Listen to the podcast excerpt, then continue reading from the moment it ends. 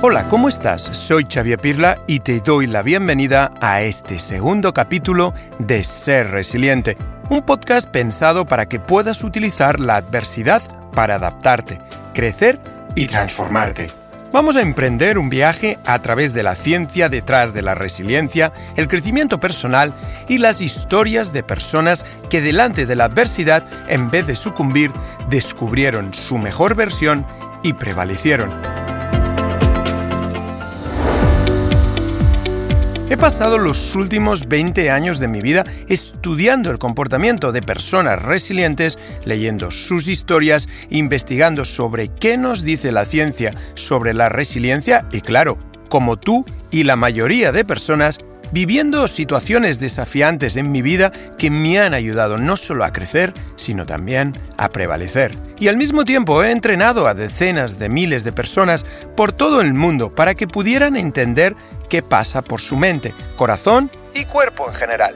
Gracias a ello han conseguido convertirse en personas más flexibles, más plenas y en definitiva más preparadas para aprovechar cada una de las situaciones de la vida.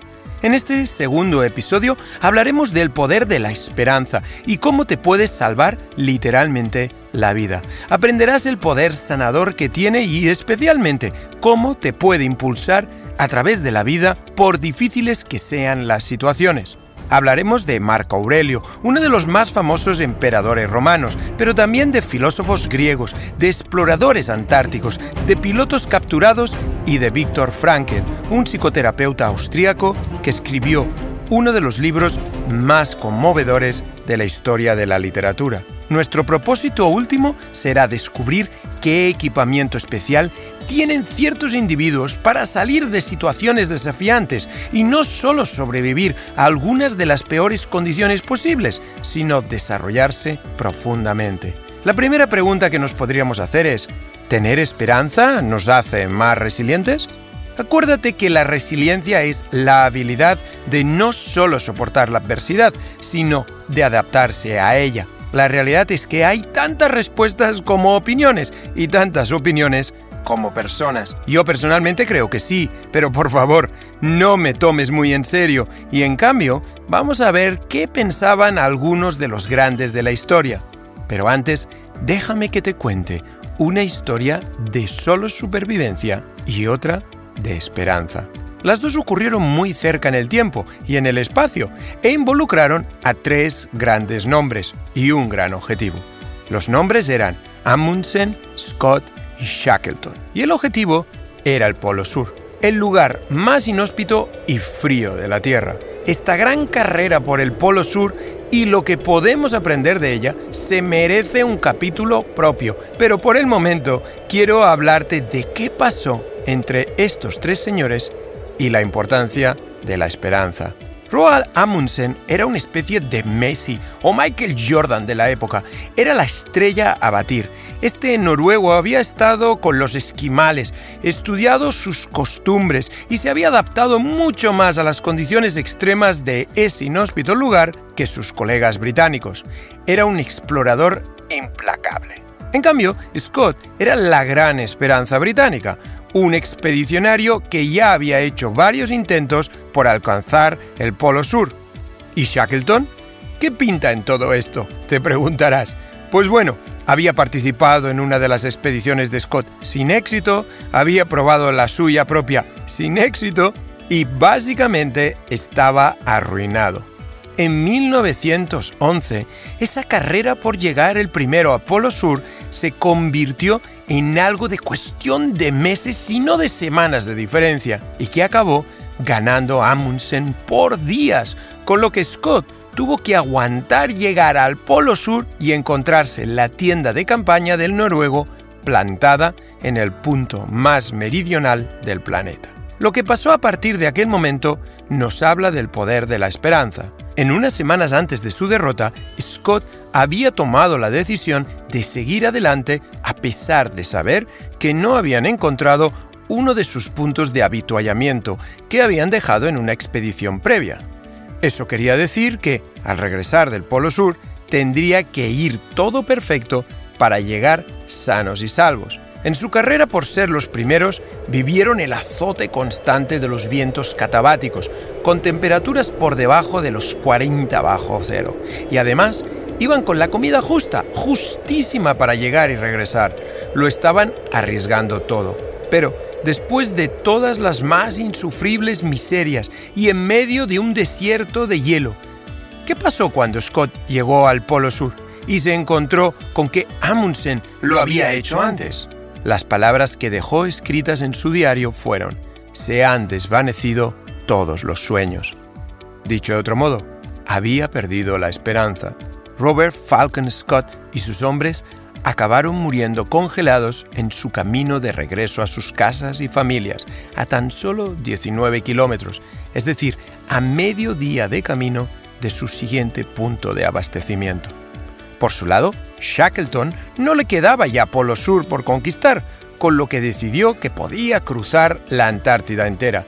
Shackleton tenía otra mentalidad. Ya se había retirado una vez de su conquista del Polo Sur por problemas con la comida, diciéndole a su esposa al regreso, pensé que preferirías un asno vivo que un león muerto. Pero dejaremos esta parte de la historia para otro día. Desgraciadamente, su barco, el mítico Endurance, Resistencia en español, quedó encallado en el hielo mucho antes de llegar al punto de inicio de la expedición, lo que les hizo pasar meses dentro del barco esperando a que llegara el verano, en medio de la nada, hasta que finalmente el barco fue destrozado por la presión del hielo. A partir de ese momento empezó una odisea que duró tres meses, teniendo que cruzar el mar helado arrastrando los botes hasta encontrar agua para navegar, sin instrumentos ni cartas marítimas, en medio de uno de los peores océanos del mundo, con unas barquitas insignificantes de remos, hasta llegar a una isla desolada. Scott dejó a la mayoría de sus hombres ahí y solo partió con cinco de ellos navegando durante 16 días hasta alcanzar otra isla habitada por balleneros, la isla Elephant. Ahí tuvo que cruzarla escalando, sin ningún tipo de equipo, unas montañas inexploradas y heladas, hasta alcanzar el puesto ballenero del otro lado de la isla, después de más de un año de haberse quedado atrapados en el hielo. Como te decía, esta aventura merece un capítulo aparte, ya que nos habla de cómo el ser humano no solo puede sobrevivir, sino adaptarse a la adversidad y crecer. Lo importante de toda esta historia es que todos, sí, todos los componentes de la expedición sobrevivieron a esta increíble odisea. ¿Y esto qué tiene que ver con la esperanza? Pues que Ernest Shackleton nunca perdió la esperanza. Su optimismo era contagioso. Tomó decisiones intencionalmente para insuflar optimismo en su tripulación. Era un entusiasta con mucha claridad en su visión. Animó a sus hombres a cantar, a inventar juegos, a que hicieran representaciones teatrales cómicas en los meses que estuvieron atrapados en el hielo, entre muchas otras actividades. Fíjate las consecuencias que puede tener perder la esperanza o mantenerla. Pero estábamos en lo que los grandes han pensado sobre la esperanza, ¿recuerdas? Una de las citas que a mí personalmente me gustan más es la del filósofo griego Tucídides, que vivió en el siglo V antes de Cristo y que decía: "Aún la esperanza lleva a los hombres a aventurarse, y nadie se ha puesto nunca en peligro sin la convicción interior de que tendría éxito en su diseño." Antes de seguir, paremos un momento. Stop. A ver, llevamos un buen rato hablando sobre la esperanza, pero ¿qué es la esperanza? ¿Y es lo mismo que la expectativa? Mi opinión es que no lo es. Una vez leí una bonita frase que decía, hay una gran diferencia entre la esperanza y la expectativa. La expectativa pertenece al cuerpo, mientras que la esperanza pertenece al alma. De hecho, es simplemente una bonita metáfora, ya que obviamente las dos pertenecen al cerebro, pero al mismo tiempo tienen algo de diferente, ¿verdad? Algunos diferencian las dos diciendo que la expectativa es la posibilidad razonable de que algo suceda, mientras que la esperanza es un estado de ánimo en el que se nos presenta como posible lo que deseamos. Dicho de otro modo, a la esperanza le estamos asignando una carga emocional mayor y con un significado para nosotros. Desde el punto de vista de la psicología, se abordan la expectativa y la esperanza de manera diferente. La expectativa es una previsión de lo que puede ocurrir, basada en la experiencia y en la constelación de emociones frente a alguna realidad. La esperanza, por su parte, tiene que ver con esperar algún tipo de bien y nace de la confianza en uno mismo. Veremos más adelante que este último punto, el de la confianza en uno mismo, es básico para construir la esperanza. De todos modos, si nos ponemos a buscar citas filosóficas sobre la esperanza, veremos que las hay de todos los colores y sabores. Una de las citas que más me gustan y que creo que sintetizan mejor el espíritu de Shackleton es la del poeta checo Václav Havel.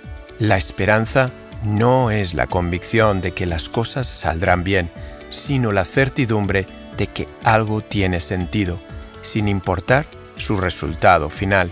En esta aparece un punto fundamental en esta ecuación, el sentido en la vida. Uno de los más conocidos doctores de la Iglesia Católica, que fue San Agustín, dijo, la esperanza no versa sino sobre cosas buenas y futuras. La fe y la esperanza coinciden en que tanto el objeto de la una como el de la otra es invisible. Aparentemente, tenemos otra pata de la mesa, la fe. Quizás la fe no encaje contigo, y mucho menos la religión, pero algo que he encontrado en muchas personas resilientes es precisamente esa fe en algo.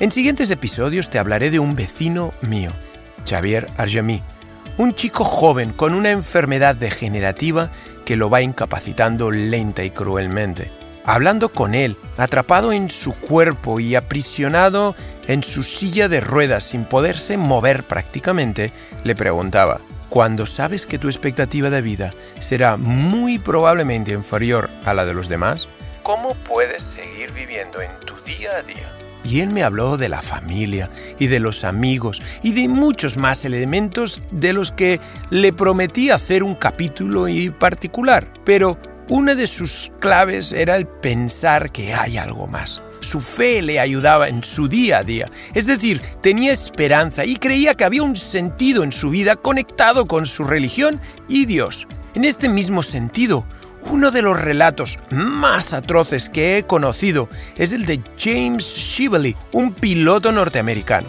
En 1967, el piloto de combate de la Fuerza Aérea estadounidense, James Shively, fue derribado en Vietnam del Norte. Después de eyectarse de su avión F-105 Thunder Chief, aterrizó en un arrozal y fue capturado por el ejército norvietnamita. Durante los siguientes seis años, Shively soportó un trato brutal a manos del enemigo en los campos de prisioneros de Hanoi. Y encima cuando regresó a casa, solo se encontró que su novia de toda la vida y la que en su mente había sido una de sus soportes emocionales, lo había dado por muerto y seguido adelante casándose con otro hombre atado con grilletes de hierro en el Hanoi Hilton, un infame edificio donde se hacinaban los prisioneros de guerra. Incapaz de volver a casa con sus seres queridos, Shively contempló el suicidio. Sin embargo, de alguna manera encontró esperanza y la voluntad de sobrevivir, y se decidió a ayudar a sus compañeros prisioneros de guerra. En una entrevista con un periódico varios años después de su liberación, Shively dijo, tuve la oportunidad de ser capturado, la oportunidad de ser interrogado, la oportunidad de ser torturado y la experiencia de responder preguntas bajo tortura. Fue una experiencia extremadamente humillante. Sentí lástima por mí mismo, pero aprendí de la manera más difícil que la vida no es justa. La vida es solo lo que haces con ella. Shively es un ejemplo de la importancia que tiene para algunas personas la fe, ya que era un ferviente cristiano, pero por encima de todo, el pensar que todo tiene un sentido mayor.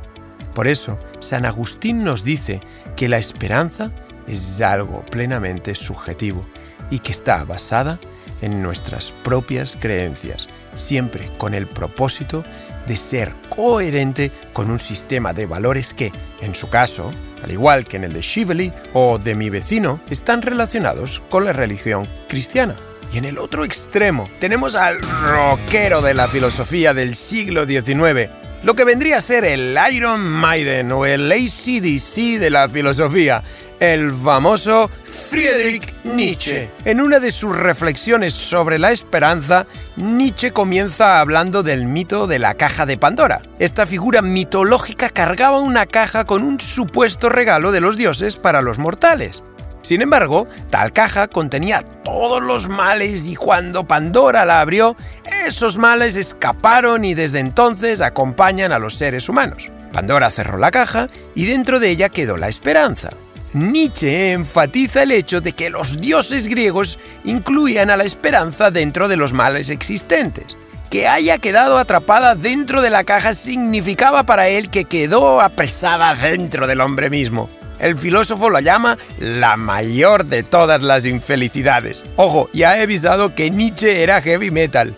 Después concluye su lapidaria cita sobre la esperanza diciendo, Zeus quería en efecto que el hombre, cualesquiera que fuesen los males que soportara, no echase lejos de sí el de la vida para que así tuviera que dejarse torturar siempre de nuevo. Por esto es por lo que dejó al hombre la esperanza. Y la esperanza es en verdad el peor de los males, porque prolonga los suplicios de los hombres. Aquí nos faltan unas guitarras eléctricas y unos señores en licras negras con la cara pintada. En medio de los dos tenemos a Fernando Sabater, alguien no sospechoso precisamente de ser religioso, que me lo imagino en un banco del Parque del Retiro de Madrid diciendo, muchas veces la esperanza son ganas de descansar. Esta aproximación a la esperanza es más como algo que nos puede llevar a la pasividad, es decir, que nos llevaría a no hacer nada y a esperar a que las cosas ocurran por inercia o por azar. A mí esa explicación me suena un poco parecida a esta corriente pseudo sectaria, pseudo espiritual y New Age de la ley de la atracción, del que salió el popular libro El secreto, donde basta ponerse a desear con todas las fuerzas algo para que suceda. Bueno, y también un poco de esfuerzo por tu parte. Admítelo, seguramente que tú, como yo, has deseado profundamente que hubiera un botón mágico, una especie de genio de la lámpara, que nos concediera aquello que queremos. ¿A que sí? Para los que han aterrizado en el secreto, creyendo que es lo mejor que ha sucedido en los últimos tres años, aclarar solo que la idea se viene copiando y vendiendo desde hace al menos 150 años, con Napoleon Hill, Alan Watts y muchos otros, aunque podríamos llegar a trazar la idea original hasta la gnosis egipcia de hace más de 3.500 años. Nada nuevo. Bajo el riesgo que la esperanza te lleve a no hacer nada, Sabater afirma curiosamente lo siguiente. La desesperación suele ser una coartada para no mover ni un dedo ante los males del mundo. Su conclusión es, soy decididamente de los que prefieren abrigar esperanzas, aunque siempre tomando la precaución de no considerarlas una especie de piloto automático que nos transportará al paraíso sin esfuerzo alguno por nuestra parte. Es decir, Creo que la esperanza puede ser un tónico para los rebeldes y un estupefaciente para los oportunistas y acomodaticios. Bueno, seguro que hay otro modo de decirlo más simple, pero si lo hicieras, quizás no serías un filósofo, ¿cierto? Mi conclusión es un poco más simple. La esperanza te puede impulsar, pero al mismo tiempo puedes llegar a pensar que las cosas saldrán solas y acomodarte. ¿Qué pasa con la desesperación? ¿Te has sentido alguna vez indefenso o impotente? Es muy interesante lo que dices sobre la desesperación, Sabater, porque está muy relacionado con lo que Martin Seligman, un psicólogo americano, acuñó como indefensión aprendida. Para entender el poder de la esperanza y de la indefensión aprendida, es interesante volver a prisioneros y a sus tribulaciones, como el caso del que ya hablamos en el primer episodio, Víctor Frankel. Si recuerdas, este psicoterapeuta fue llevado de campo de exterminio en campo de exterminio. Y no solo fue torturado, sino que perdió a todas las personas que en algún momento le habían importado en su vida. Lo que Frankel entendió en ese infierno de cadáveres andantes, duchas de gas, crematorios y torturas es que muchos de sus compañeros se rendían. Como diría hoy en día Seligman, aprendieron que no había nada que hacer y dejaron de intentar luchar. Es decir, entraban en una indefensión aprendida donde no había esperanza. Piensa que para nuestro piloto americano en Hanoi las circunstancias eran muy malas, pero a él al menos sabía que tenía una familia esperándolo y hasta creía tener una novia también aguardando su regreso, además de un gobierno luchando por su liberación. Había un lugar al que regresar, al que aspirar, una vida que proseguir. Para los judíos en los campos de exterminio no había nada. Habían sido despojados, desposeídos de todas sus pertenencias, tatuados con un número y deshumanizados. Vivían de raciones insignificantes, haciendo trabajos forzados. ¿Has visto La vida es bella de Roberto Benini? Bueno, digamos que esa es la versión tipo Disney de lo que realmente pasaba en esos campos. Los que decidieron que no había nada que hacer, simplemente perecieron, se dejaron morir. A esta conclusión han llegado muchos supervivientes de situaciones extremas. Perder la esperanza es perder la vida. Al mismo tiempo, lo que Frankel nos dice en su teoría de la logoterapia es que si sientes que hay algo más allá, algo detrás quizás del horizonte, aunque ahora no puedas verlo, te dará la energía para seguir adelante, para vivir. Realmente, si no has visto los documentos videográficos de lo que descubrieron los soldados americanos al llegar a los campos de concentración, vale la pena que lo busques en YouTube. Pero te advierto, no es para todos los estómagos. A pesar de eso, Víctor Frankel consigue darle un sentido a su vida. Empieza a escribir un libro en retazos de papel higiénico y entiende que con esperanza se puede alimentar a la mente y el alma. Podemos trascender el horror, la desesperación y la desolación creyendo en un futuro mejor. Esa visión tiene que moverte, no dejarte sentado esperando que se acerque solo y sobre todo resistir la tentación de pensar que no hay nada que hacer. Siempre hay algo que hacer, aunque sea pensar diferente. Hablando de pensar diferente, uno de los pioneros en este arte fue Marco Aurelio. De él son citas como Nuestra vida hoy es el resultado de nuestros pensamientos de ayer.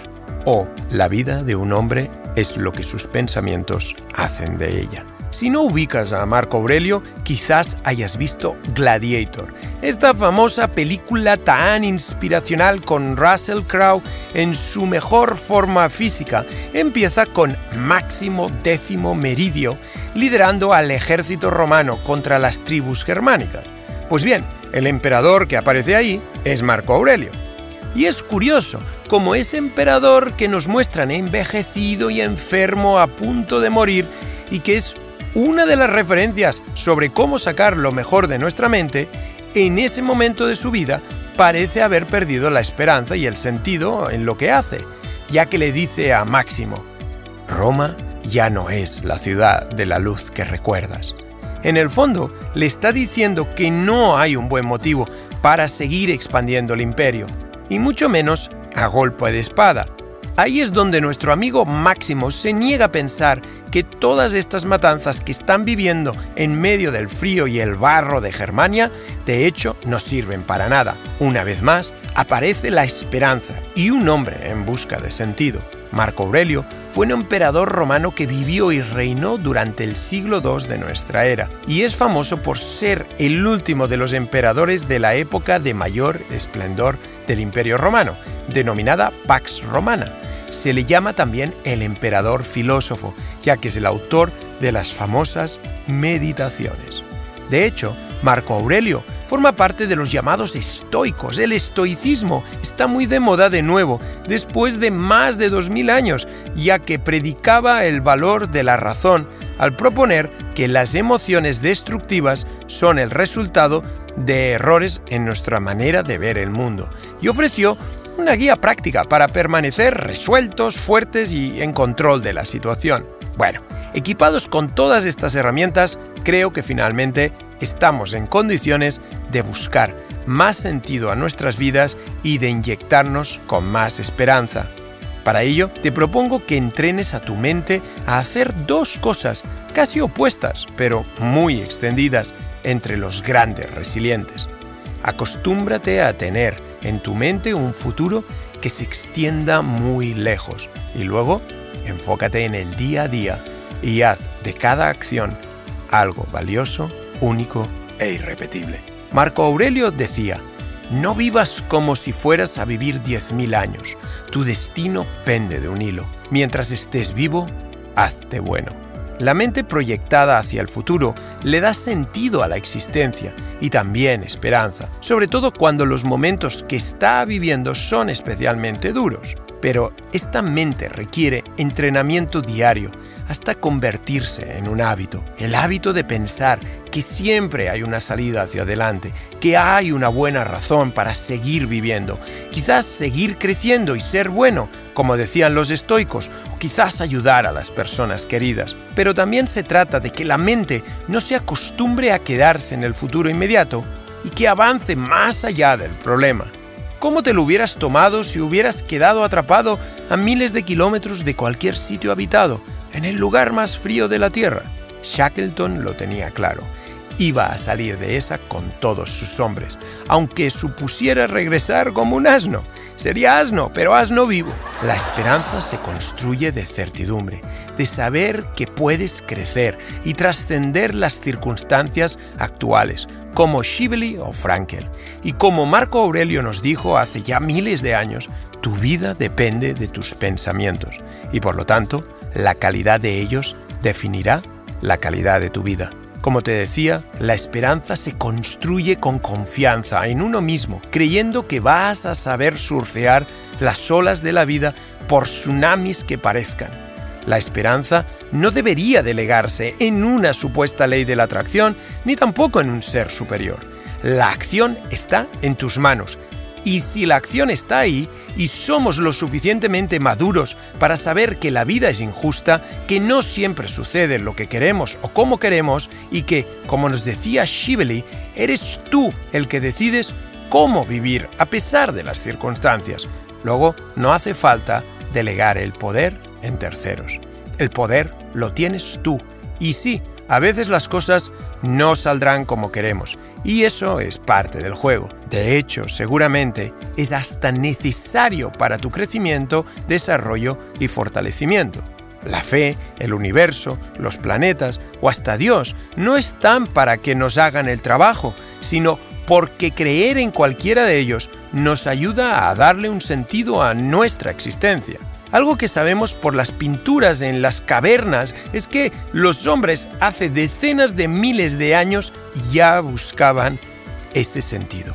No tienes por qué creer en dioses o en estrellas fugaces, pero el hombre siempre ha estado en busca permanente de sentido para hacerse más resiliente. Y mientras busca sentido, sabe que el poder, y ese es el verdadero mensaje de los gnósticos egipcios, siempre ha estado y siempre va a estar en ti. Espero que te haya gustado este capítulo y no olvides de seguirme en las redes sociales para aprender más sobre resiliencia, programación neurolingüística, biohacking y todo aquello que nos equipe para vivir más plenamente delante de la adversidad. Esto es Ser Resiliente y yo soy Xavier Pirla. Muchas gracias por escucharme.